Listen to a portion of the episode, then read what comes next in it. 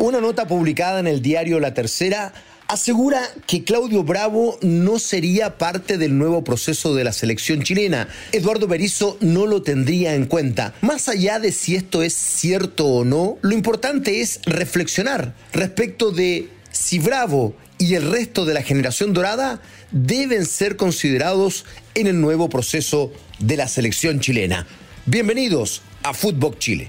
Esto es Footbox Chile, un podcast con Fernando Solabarrieta, exclusivo de Footbox. ¿Cómo están amigas y amigos de Footbox Chile? A dos días de comenzado el periodo de Eduardo Berizzo al mando de la selección chilena, estalló una pequeña polémica. Sí, en 48 horas estalló la primera bomba. Y tiene que ver con una publicación hecha por el diario La Tercera, escrita por el colega Cristian Barrera, que asegura que Eduardo Berizzo no tendría en cuenta en este proceso a Claudio Bravo, uno de los capitanes históricos de la selección chilena. Y da detalles. Dice que de acuerdo a mediciones hechas por el GPS, Claudio Bravo ha perdido cerca de un 30% de fuerza, de potencia, de velocidad y de otros conceptos necesarios en el fútbol del día de hoy. Claudio Bravo respondió rápidamente y con mucha molestia. En redes sociales señaló que esto le parecía una falta de respeto, que él todo lo que había ganado lo había ganado con mucho trabajo y que eso merecía seriedad y que nunca ha entrenado con GPS, ¿no? Eh, generando evidentemente un nuevo conflicto entre una nota periodística y un protagonista aludido. Pero más allá de eso, de saber quién tiene la razón o no, lo importante para Footbox Chile es que esto es un detonante, ¿no? Un detonante para conversar el tema de fondo, que es lo importante. ¿Es una buena idea tomar en cuenta a Claudio Bravo para el nuevo proceso? Y amplío la reflexión. ¿Es una buena idea tomar en cuenta a la generación dorada en este nuevo proceso de la selección chilena? Analicemos. Hay dos escenarios, ¿no? Uno, que sería el escenario excepcional, que es que los jugadores de la selección chilena se vean premiados por este milagro del escritorio y que eh, FIFA castigue a Ecuador por la mala inscripción de Byron Castillo, le saque los puntos y se los entrega a Chile y Chile clasifique al campeonato del mundo. Ciencia ficción, futurología, lo que ustedes quieran, pero es un escenario en que para esta reflexión hay que ponerse porque son dos cosas muy distintas, si eso ocurre o si eso no sucede. Porque si efectivamente Chile entra por secretaría al Campeonato del Mundo, el escenario es muy distinto. ¿En qué sentido? El Campeonato Mundial comienza en noviembre. Y en ese caso, a mí me parece que gran parte de la generación dorada sería útil a la selección. Entre ellos Claudio Bravo. Pensaría y habría que evaluar cómo llegan a noviembre de este año Eduardo Vargas, Eric Pulgar, Mauricio Isla, ¿no? Entre otros. Pero seguramente Claudio Bravo, Gary Medel, Charles Aranguis, Arturo Vidal, Alexis Sánchez serían parte de el equipo que debiera ir a disputar el Campeonato del Mundo, no tengo dudas. ¿Pero por qué? Porque eso ocurre en cinco o seis meses más. Por tanto, ese es un escenario que hay que considerar y que es absolutamente excepcional. Porque si eso no sucede, fíjense ustedes, que la selección chilena jugaría su primer partido oficial entre junio y julio del año 2024.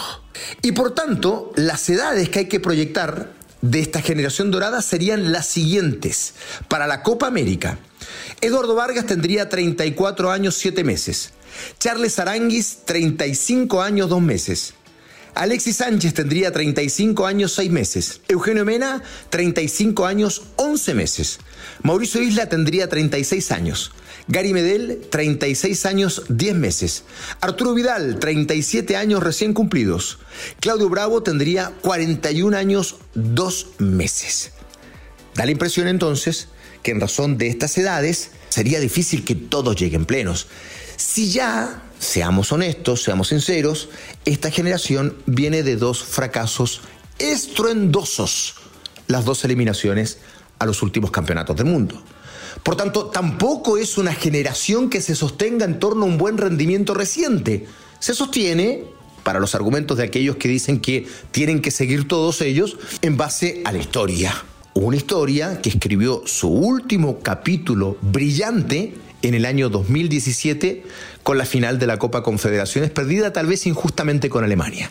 Pero ya han pasado largos cinco años. Las cosas han cambiado mucho y los rendimientos más. Por tanto, habría que ver cuál de estos jugadores estaría pleno para un acontecimiento como ese en un par de años más. Pero ese es un objetivo intermedio. El objetivo final del trabajo de Eduardo Berizzo es la Copa del Mundo de México, Estados Unidos y Canadá del año 2026. Veamos las edades de los jugadores de la generación dorada para ese campeonato mundial. Bueno, Vargas tendría 36 años 7 meses. Charles Aranguis, 37 años 2 meses. Alexis Sánchez, 37 años, 6 meses. Eugenio Mena tendría 37 años, 11 meses. Mauricio Isla tendría 38 años. Gary Medel, 38 años, 10 meses. Arturo Vidal, 39 años, 1 mes. Y Claudio Bravo, 43 años, 2 meses. Es evidente, es lógico que seguramente ninguno de ellos pueda estar en el campeonato del mundo. Es más, de seguro varios de ellos a esas alturas estarán hasta retirados de la actividad. Por eso me parece que es indiscutible que no creo que haya dos voces pensando que este equipo deba ser base del Campeonato del Mundo 2026. De ninguna manera, obviamente que no. Y por tanto, en razón de eso, es que hay que ver dónde hay jugadores que sí se puedan proyectar. Porque yo lo he dicho antes y quiero ser claro en esto, el recambio no es por decreto, no es artificial. El recambio se hace de manera natural. Y la generación dorada ha ido teniendo cierto recambio también, pero de manera natural. Ahora va a tener que ser un poco más abrupto, porque no se hizo en el último proceso clasificatorio, los tres años perdidos de rueda de lo que tanto hemos hablado. Claro, porque en esos tres años Rueda no encontró a nadie. Y había, porque Lazarte, que lo hizo mal en las clasificatorias porque no se consiguió el objetivo, sí puso sobre la mesa varios nombres que pueden ser parte de la proyección de la nueva selección chilena, ¿no?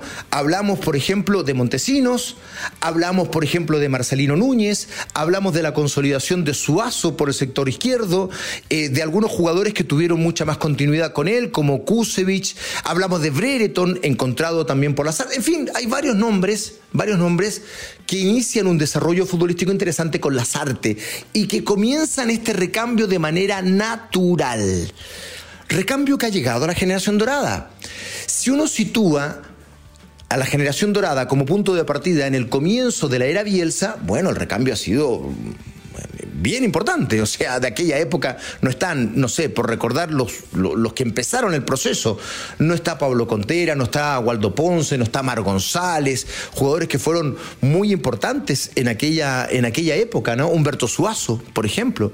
Pero bueno, como la generación dorada, en su momento más importante, más culmine, se sitúa entre las Copas Américas del 2015-2016, habría que ver qué recambio ha tenido desde ahí para adelante, ¿no? Para ser rigurosos. Ok, veámoslo.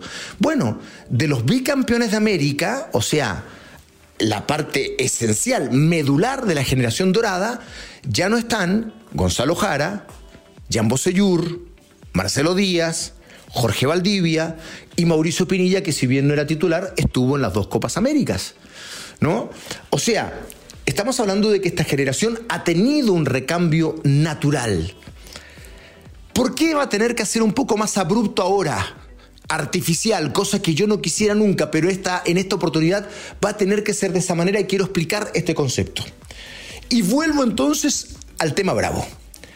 Porque ante similitudes de rendimientos, y acá está lo forzado, lo artificial, lo abrupto del recambio, o de, provocar este recambio es que ante similitud de rendimientos se va a tener que optar, o, yo, es lo que yo pretendería que se hiciera, se tendría que optar por el rendimiento del joven que vas a proyectar.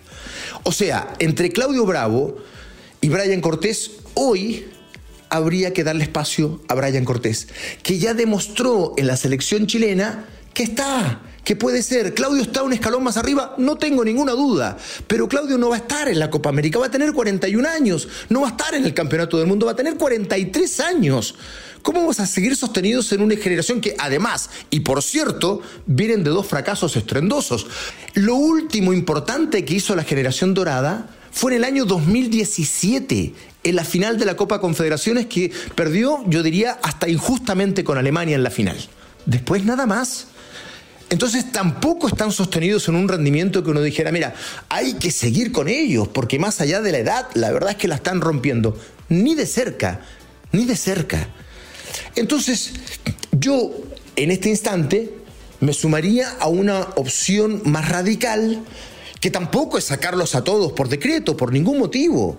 Yo creo que varios de ellos pueden acompañar el inicio del proceso y sirven y son muy útiles y están todavía algunos de ellos incluso plenamente vigentes y pueden iniciar el proceso. Tal vez puedan estar hasta la Copa América. Y yo hablo en ese sentido de cuatro nombres, tres y medio tal vez. Gary Medel, Charles Aranguis, Arturo Vidal, sin ninguna duda.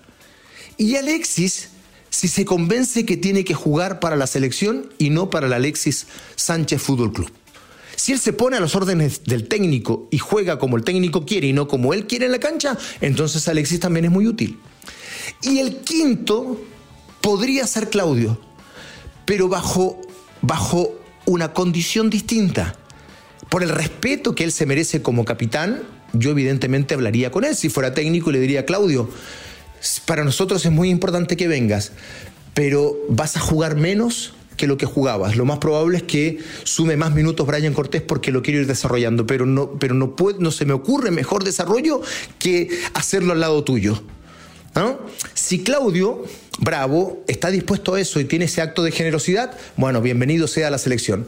De lo contrario, es el momento de Brian Cortés como es el momento de varios otros y es el momento de la despedida de algunos de la generación dorada que ya lamentablemente demostraron que no están y que tampoco están en sus equipos, y eso es también lo más importante, ¿no? O sea, hablar de los rendimientos, las titularidades y las lesiones de los últimos años también entregan datos estadísticos importantes que son obviamente indesmentibles, más allá de las edades que ya, que ya leíamos. Hace un rato hacíamos un podcast respecto de los jugadores de la generación dorada y sus titularidades.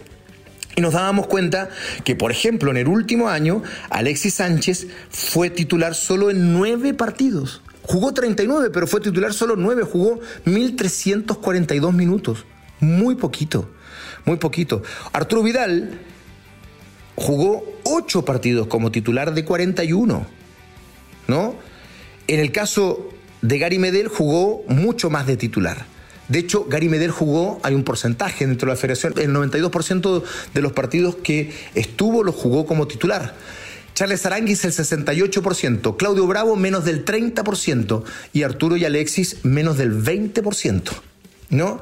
Entonces, evidentemente el declive también es notorio en sus clubes y eso les está pasando la cuenta.